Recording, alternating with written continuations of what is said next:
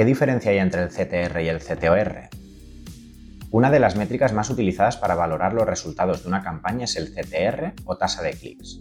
Esta métrica nos indica el porcentaje de clics únicos que ha recibido nuestra campaña respecto al total de contactos que la han recibido. Aunque el CTR es un buen indicador para valorar el éxito de nuestros envíos, existe otro mucho más interesante que nos aporta más información, el CTOR.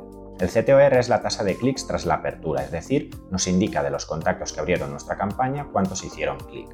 Esto nos permite saber si hemos conseguido el objetivo que buscábamos con el envío, si el contenido y las llamadas a la acción han persuadido al usuario para que realice la acción deseada.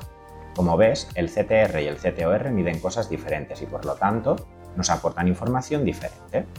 Un último apunte. Muchas plataformas de email muestran el CTOR en sus informes como si fuera la tasa de clics.